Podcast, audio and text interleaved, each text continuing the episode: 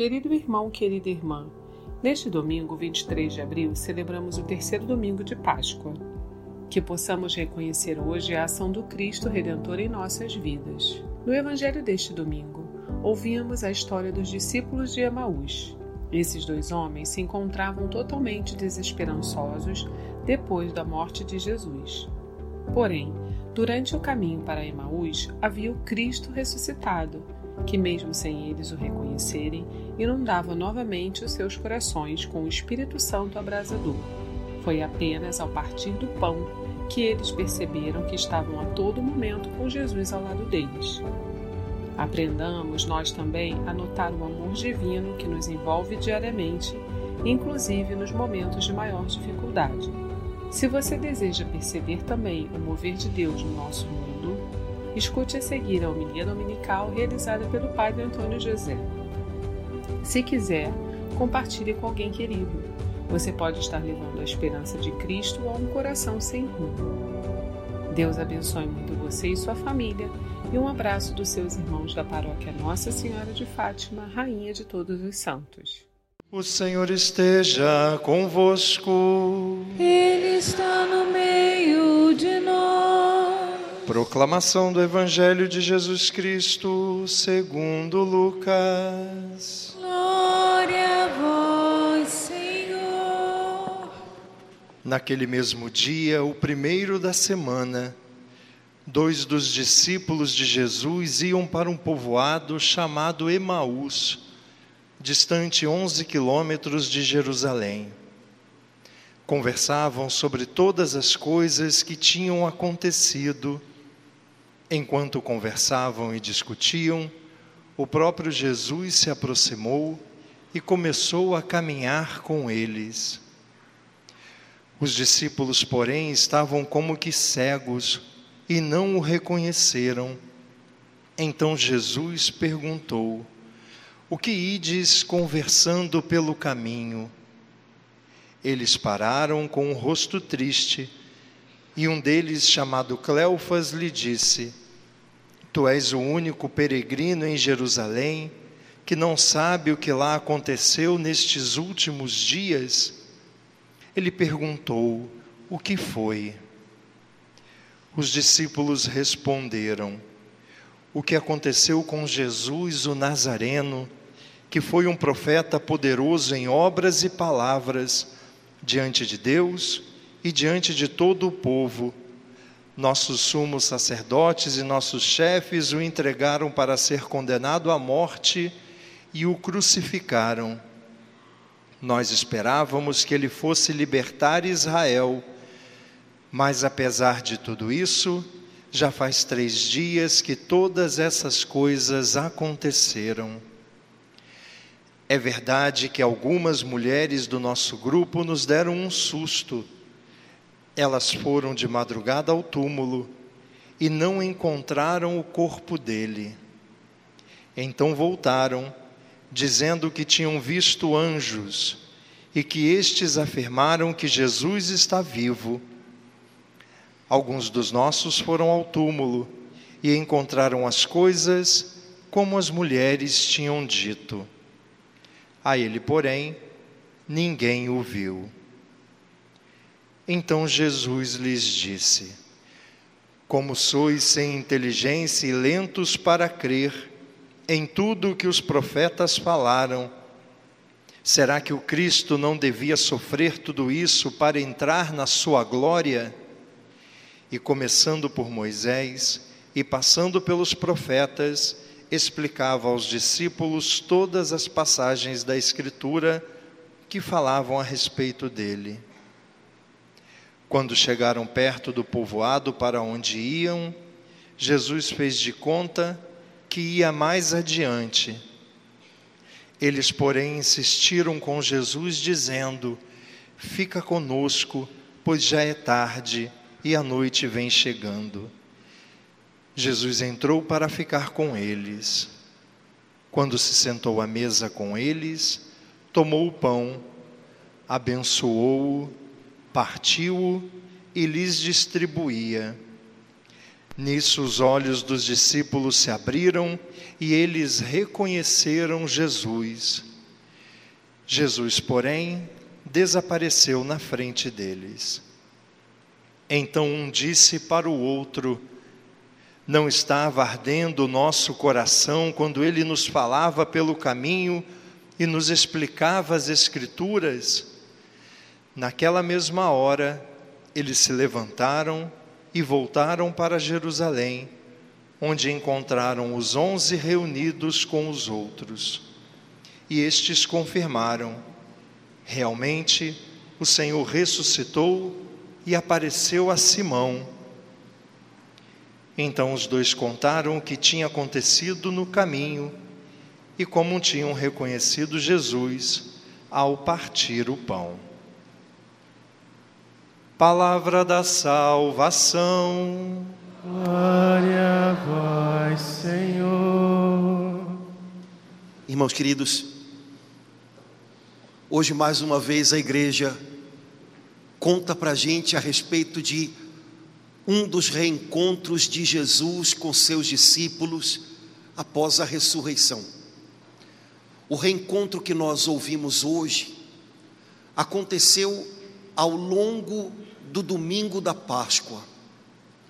Ainda nesse domingo, quando não havia ficado claro o que tinha acontecido com a sepultura de Jesus, a sepultura estava aberta vazia. Dois dos discípulos de Jesus foram embora de Jerusalém. Jerusalém tinha no coração deles virado um lugar de lembranças muito ruins. Há três dias eles tinham visto de longe Jesus pendurado na cruz, morto, eles esperavam muita coisa de Jesus e de repente parecia que tudo tinha chegado ao fim. É, eles foram embora de Jerusalém porque eles tinham medo.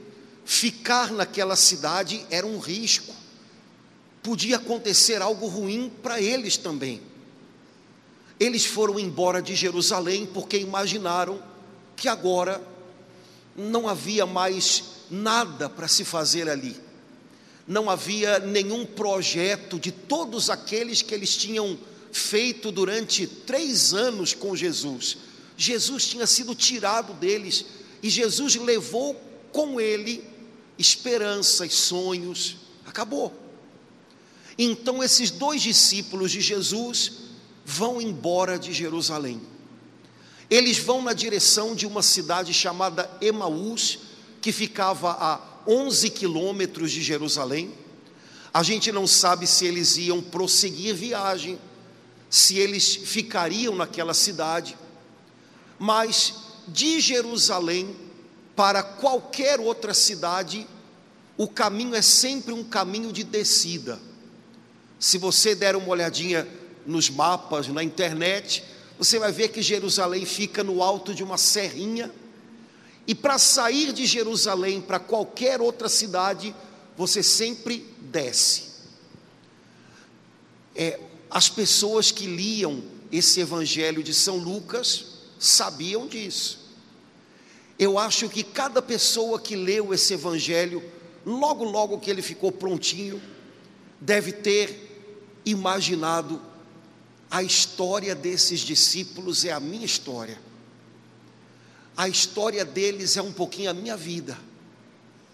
Sabe, irmãos, nós temos também a nossa Jerusalém, que pode ficar na Magalhães Couto, que pode ficar na Santo Chitara, mas todos nós temos aquele lugar onde nós fizemos planos, onde nós criamos sonhos, expectativas, onde nós estamos é, junto com pessoas que conseguem olhar para frente e ver algo parecido com o que a gente vê. É, e todos nós já devemos ter tido aqui no coração, não conta para ninguém, a tentação de ir embora de Jerusalém. Vou desistir.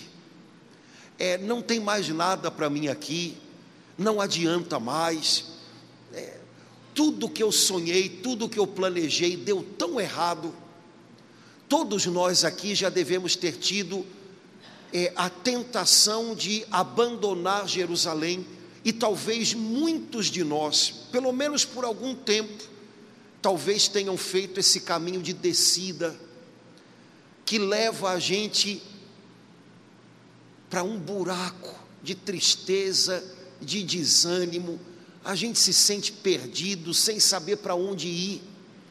Pois foi enquanto aqueles dois homens estavam experimentando tudo isso que a gente conhece tão bem, que eles foram visitados por Jesus. Não imagine que os seus momentos de desânimo, que os seus momentos de cansaço, não imagine que os momentos em que você pensa em fugir, ou em que você pensa em é, deixar Jerusalém para trás, é, impedem Jesus de visitar você, viu? Às vezes é justo nessa hora em que a gente está descendo, em que a gente está sendo mexido aqui dentro, em que a gente está é, vendo que os planos da gente não eram tão bons assim, é justo nessa hora que ele chega. São Lucas diz que os dois discípulos iam descendo pelo caminho, conversando e discutindo. É, também é, é a cara da gente isso, né? Eu não vou dizer que é o seu caso, mas parece que há casas, há famílias em que toda conversa termina numa discussão, toda conversa termina num bololô. E é claro que isso acaba acontecendo porque quando a gente não está bem com a gente, a gente não consegue ficar bem com mais ninguém, né? Alguns meses atrás, uma pessoa conversando comigo, colocou uma série de situações, parará, parará, e eu falei, nossa, que coisa horrível. Ela me pintou um quadro de insatisfação tão grande e ralhou e tudo bem. E aí eu, a primeira impressão que a gente tem é, poxa vida, que coisa ruim, né? E o que está havendo? E onde é que a gente está errando tanto? E a gente tem que se perguntar, às vezes pode ser, né? Depois eu chamei uma pessoa que foi citada na conversa e comentei: olha, vamos melhorar isso aqui, não sei o que, não sei o que. Olha, aconteceu isso. Essa pessoa falou: padre, tudo bem, vamos tentar, mas olha, essa pessoa já conseguiu criar problema até com Dona Fulana. Dona Fulana é uma pessoa aqui da igreja que para você criar problema com ela, você tem que estar com muita vontade. Porque Dona Fulana não quer problema com ninguém. Dona Fulana é um, é um potinho de açúcar. Dona Fulana é uma pessoa fofa. Dona, mas essa pessoa que ralhou e tal, tinha criado dificuldade até com Dona Fulana. Aí eu falei: peraí, então, peraí, peraí, vou redimensionar esse problema na minha cabeça. Porque se essa pessoa criou problema até com Dona Fulana, é possível que um bom pedaço do problema esteja dentro dela própria. De, irmãos, a gente tem que de vez em quando desconfiar da gente, viu? Quando a gente começa a criar problema, discutir com tudo, com todos, como os dois discípulos de Emaús, um brigando com o outro, conversando e discutindo, chega uma hora que a gente tem que imaginar: eu posso não estar bem comigo e aí eu não estou bem com quem está do meu lado. Nessa hora, Jesus foi chegando e entrou no meio daqueles dois homens. Bom, há gente que diz que era um homem chamado Cleofas e uma mulher, a esposa dele. Não sei de onde é que tiram isso, mas tem gente que diz, né? Talvez seja do conversando e discutindo, né? Que o pessoal tirou isso. Mas, é, enfim, Jesus vai chegando, entra no meio deles dois e começa a caminhar com eles. Do jeito que ele faz com a gente. E aí Jesus pergunta, vendo a carinha deles de tristeza, de o que está acontecendo, o que, que houve? E aí eles, você não sabe o que aconteceu em Jerusalém nesses dias? E aí Jesus pede, me contem. São Lucas diz, eles estavam como que cegos e não perceberam que era Jesus. Nesse pedaço da história tem muita gente que diz que absurdo, não, isso tem uma coisa de errado. Como que eles não perceberam que era Jesus? Eles não viraram para olhar quem era? Eles, Jesus estava tão diferente assim. E eu vou dizer para você, olha, é, você já imaginou quantas vezes Jesus esteve do seu lado e você também não percebeu? Você já imaginou quantas vezes Jesus esteve pertinho da gente, ajudando a gente, caminhando com a gente, e a gente nem notou que era Ele, ao contrário, a gente estava chateado pensando que Ele estava longe, pensando que Ele não se importava, Ele estava do nosso lado e a gente nem notou. Irmão, se acontece com a gente, por que, que não poderia acontecer com aqueles dois discípulos? Às vezes Jesus está caminhando com a gente, e a gente nem percebe o quanto Ele está perto. Às vezes Jesus já está fazendo um bom pedaço do caminho com a gente, e a gente trata as coisas como se Ele ainda estivesse longe, e nem nota que Ele já está caminhando ao nosso lado. Jesus pergunta para eles: o que que houve? Me contem.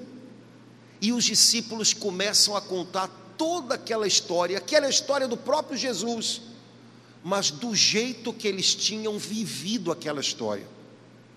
E aí eu queria chamar sua atenção para uma coisa que a gente pode aprender com Jesus ressuscitado. Jesus, quando volta para os discípulos, sabe que volta para curá-los.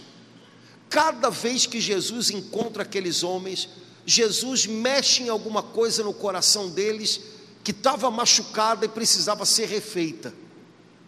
Na estrada de Emaús, Jesus sabia que um pedaço daquela cura passava por escutá-los.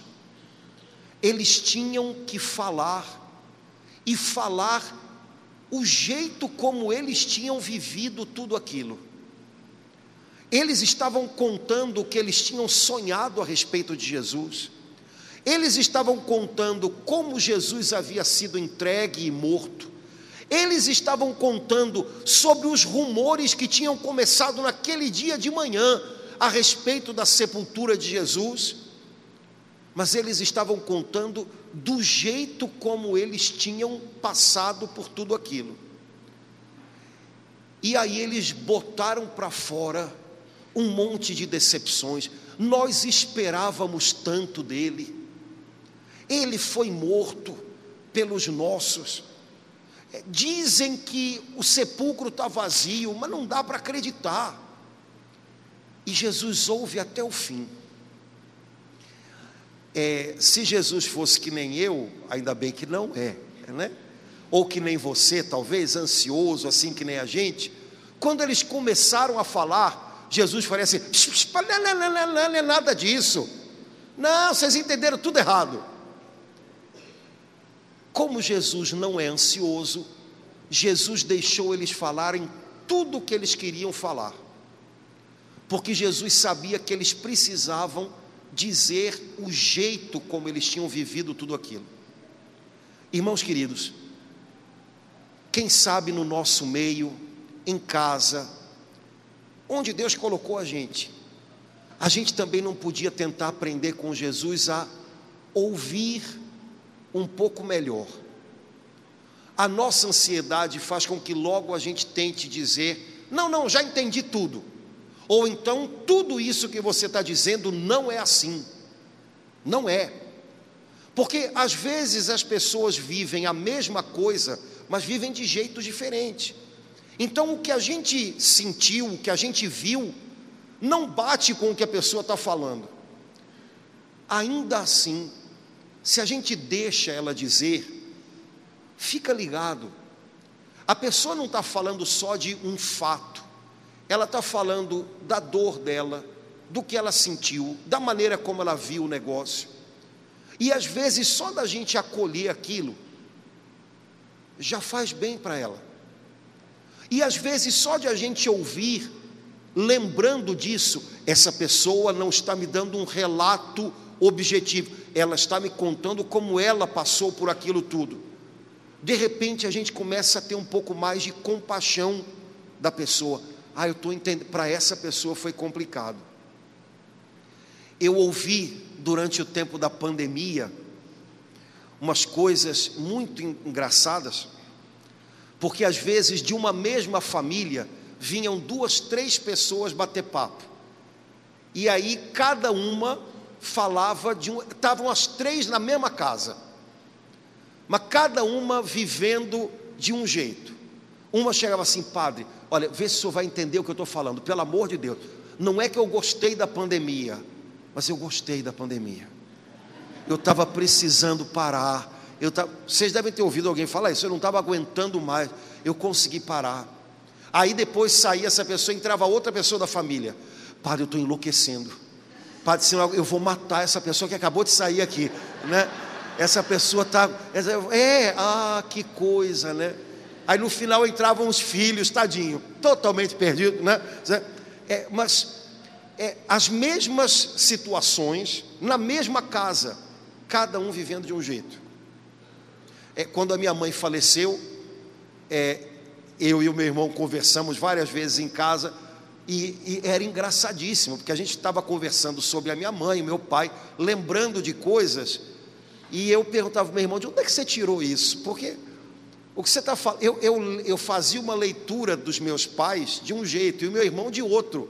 Falei, gente, é muita terapia né, que tem que ter aqui, porque cada um viu uma coisa, cada um entendeu de um jeito. Que coisa incrível, né? Pois é.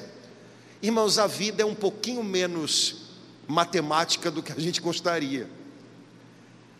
Jesus ouviu aqueles homens, como ele ouve a gente, viu? Jesus não nos conserta de primeira, Jesus nos ouve, escuta, é, entende o jeito como a gente está passando pelas coisas. A gente poderia aprender a fazer como ele.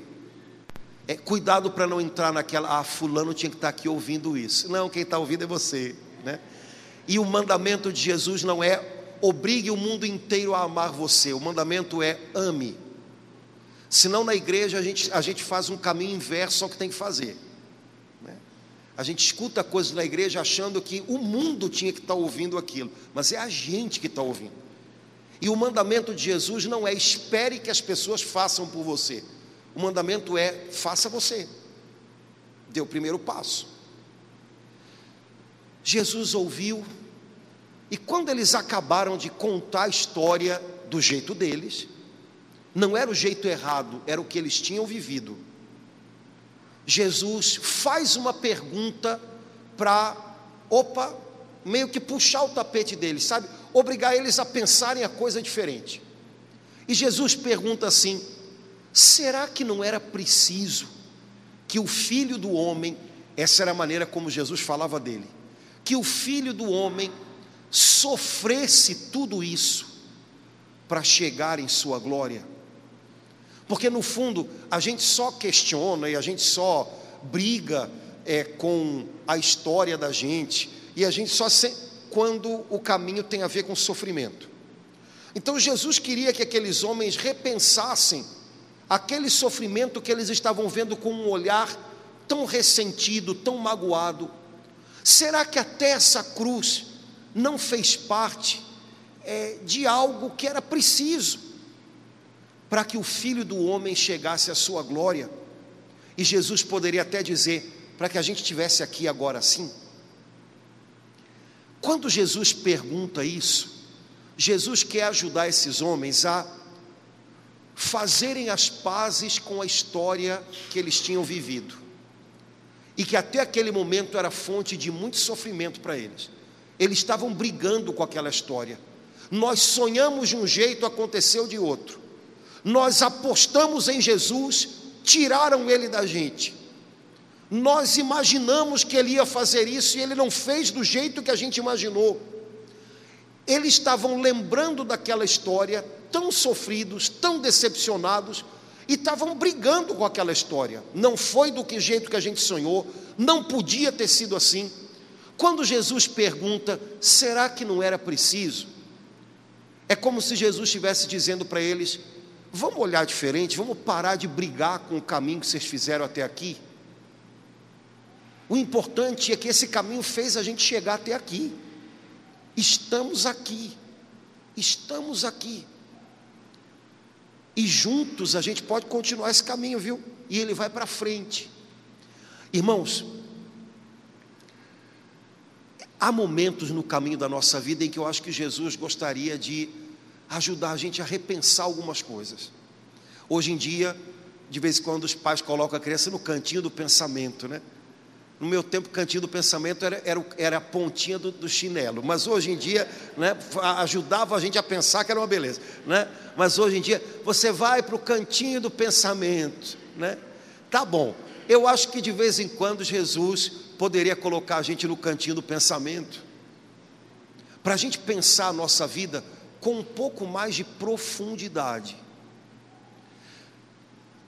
Há etapas do nosso caminho nas quais a gente chega, em que a gente corre o risco de ficar brigando com o caminho que a gente fez, com o jeito como a nossa vida foi, porque não foi o que eu sonhei, porque não foi como eu planejei, porque saiu do meu script, porque me fez sofrer. E então eu brigo, eu fico magoado, amargo. É. Isso acontece com todo mundo. Acontece com quem é solteiro, com quem é padre, freira. Acontece com quem casa. Depois de vinte e poucos anos de casamento, sei lá com quantos anos é que dá isso, né? de repente você olha para trás e já deu para ver que não foi o que você sonhou, planejou e achou que ia executar. Foi do jeito que foi, né? E aí a gente pode começar a ficar ressentido, sabe? E brigando com o caminho que a gente fez. A gente pode ficar pegando as coisas do caminho e trazendo elas para cá, para acusar quem feriu a gente ou quem decepcionou a gente. Só que isso sempre dá errado. É, Jesus viu que aqueles homens estavam brigando com a história que eles tinham feito. E Jesus queria ajudá-los a entender: olha, será que não era preciso que fosse desse jeito? Incluindo sofrimento, cruz, tudo que vocês não tinham pensado. Porque talvez se não fosse desse jeito, hoje a gente não estava aqui. Irmãos, é, tem coisas na nossa vida que, às vezes, vou usar uma palavra bonita para sair na, na internet. Há coisas na nossa vida que nos humanizam. Agora eu vou falar em português. Há coisas no, na nossa vida que nos obrigam a virar gente. E normalmente são as coisas que nos fazem quebrar a cara.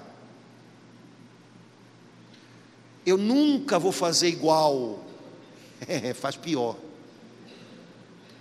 Eu, meu pai e minha mãe, daqui a pouco você está vendo, ih rapaz, olha, parece que meu pai e minha mãe estão aqui dentro. É, essas coisas, é claro que a gente não está exaltando cometer erros ou até pecados, mas olha, essas coisas que fazem parte da nossa vida, obrigam a gente a virar a gente, obrigam a gente a tacar uma pedra num ídolo que nós adoramos e que é o mais diabólico, é a nossa imagem a respeito de nós mesmos. E essa imagem, esse ídolo, para segurar um lugar, nossa, a gente dá nó em pingo d'água. Até que um dia a gente erra, a gente cai, a gente não consegue, a vida para a gente e aí a vida dá uma pedrada nesse ídolo que a gente cria de, da gente mesmo. E aí a gente tem a maravilhosa chance de virar a gente, de entender que a gente não é diferente, especial. Semana passada, de noite, falando para os jovens, estava dizendo para eles: Meu Deus do céu, há anos que agora o pessoal só ensina os filhos e os netos a viverem como pessoas especiais. A gente precisa logo mudar isso e ensinar de novo as nossas crianças e jovens a viverem como pessoas normais.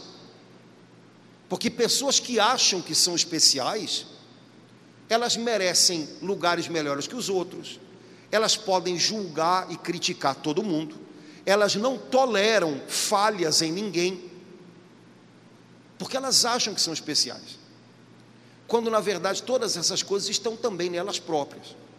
Pessoas normais não querem pegar um lugar na frente de outras porque sabem que se você chegou depois, pega depois.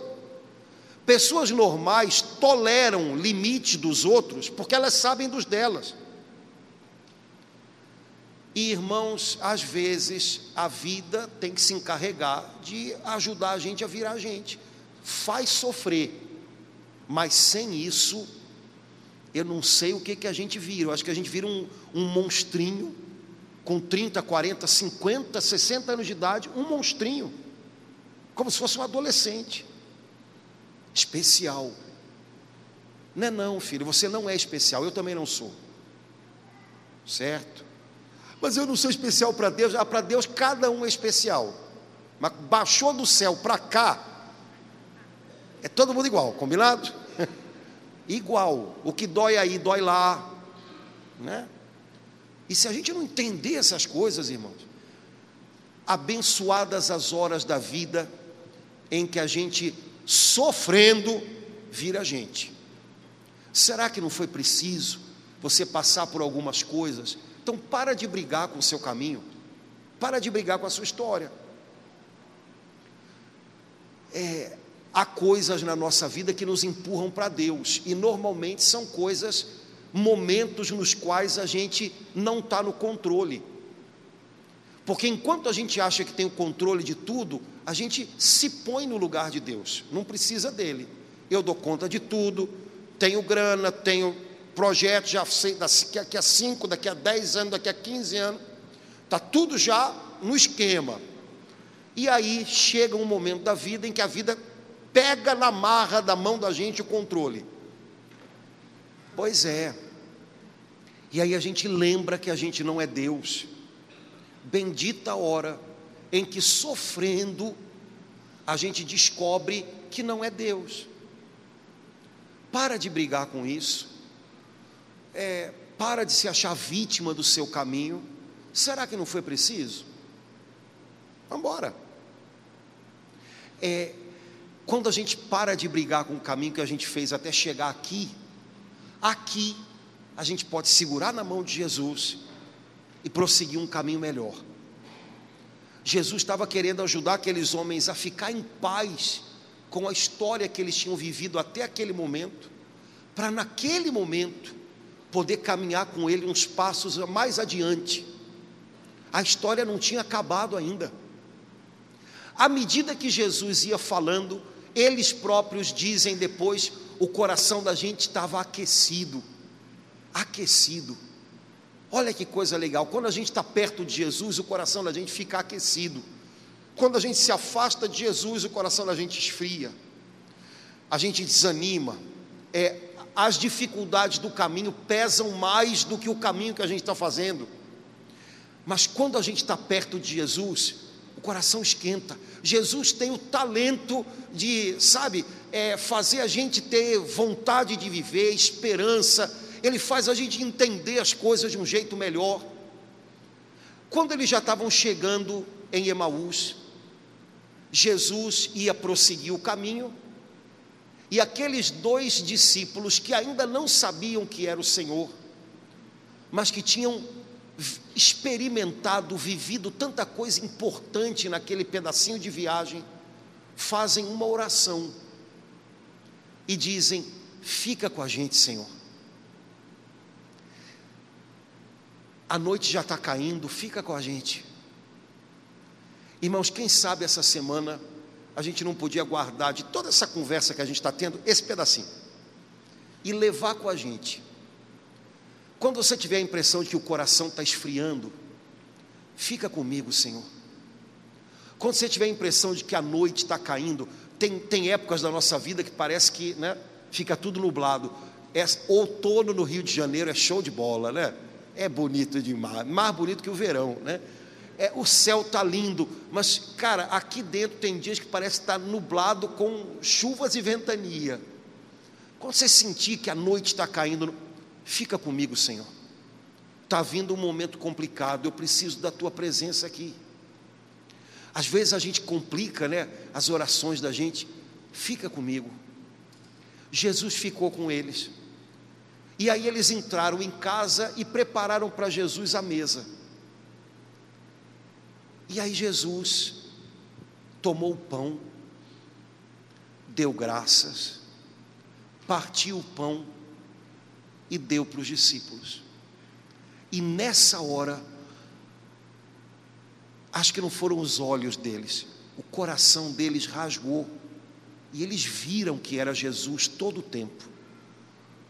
Irmãos, essas palavras que São Lucas usou, elas estão gravadas na memória de qualquer católico, porque são as mesmas palavras que toda vez que você vem à missa você escuta. Jesus, tendo o pão em suas mãos, deu graças e o partiu e deu aos discípulos. E eles de repente entenderam: é Ele. Há momentos na nossa estrada, no nosso caminho, em que Ele está muito perto, mas ainda assim é difícil para a gente reconhecê-lo. Cada vez que você que é católico vem à igreja, participa da missa, ouve essas palavras, Jesus, tendo pão em suas mãos, deu graças e o partiu e deu aos discípulos. Cada vez que você vê esse pão que nas mãos de Jesus é o pão vivo descido do céu, é Ele próprio se dando para a gente, mesmo que você esteja passando por um momento difícil na sua caminhada, você pode reconhecer com a sua fé, como aqueles homens, é Jesus aqui comigo. Como ele caminhou com aqueles homens, e eles só perceberam depois de um longo tempo: ele está caminhando ao meu lado, e aqui eu sei, ele está comigo, ele é real, e ele vai ao meu lado. Aqueles homens perceberam que era Jesus, não viram mais Jesus com os olhos corporais, tinham só o pão abençoado por Jesus nas mãos, é o meu Senhor. Correram de volta para Jerusalém. É o que a gente vai fazer hoje quando acabar a missa, né? Voltar para Jerusalém. Santo Chitara, né? Venceslau, Magalhães Couto, voltar para Jerusalém. E aí a gente volta para Jerusalém diferente. Porque a Bíblia diz que quando eles chegaram em Jerusalém, eles contaram para os outros o que tinha acontecido no caminho.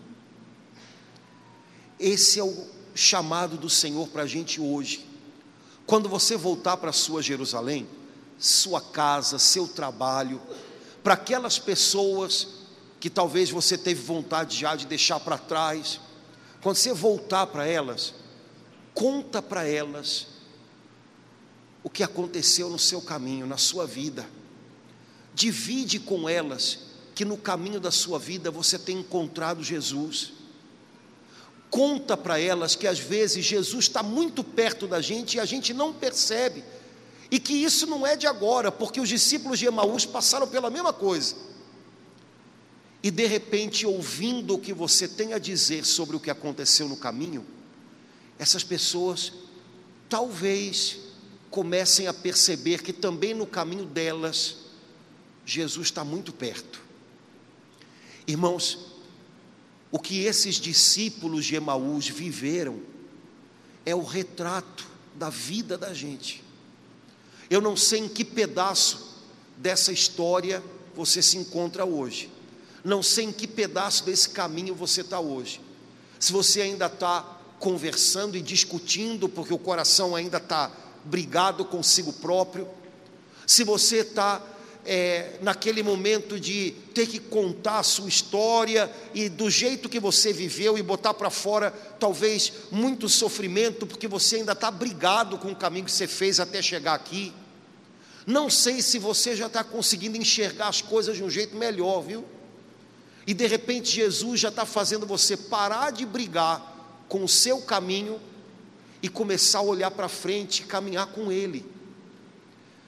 Não sei se você já está voltando para Jerusalém para contar para outras pessoas o que Deus tem feito na sua vida. Mas a história dos discípulos de Emaús é um pouco a história da gente. E nesse caminho a gente tem que prosseguir. Que hoje o Senhor Jesus que está aqui, o Senhor Jesus que daqui a pouco a gente vai contemplar fazendo a mesma coisa que fez na última ceia, que fez naquela casa em Emaús, que hoje o Senhor que está aqui ajude a gente a olhar para a nossa vida com olhos de fé e ficar em paz com o caminho que a gente fez. Erramos, Senhor, me perdoa. Fomos machucados, é, Senhor, essas feridas me fizeram mais gente, mas eu estou aqui, e eu estou aqui hoje contigo, e contigo eu posso prosseguir o meu caminho na direção do que o Senhor tem para a minha vida. Que o Senhor Jesus nos ajude a nos encontrarmos nessa história, na qual a gente não pode voltar atrás, a gente precisa prosseguir e ser instrumento dele, para que outras pessoas lá em Jerusalém descubram que talvez Jesus esteja muito perto, mesmo quando a gente não vê.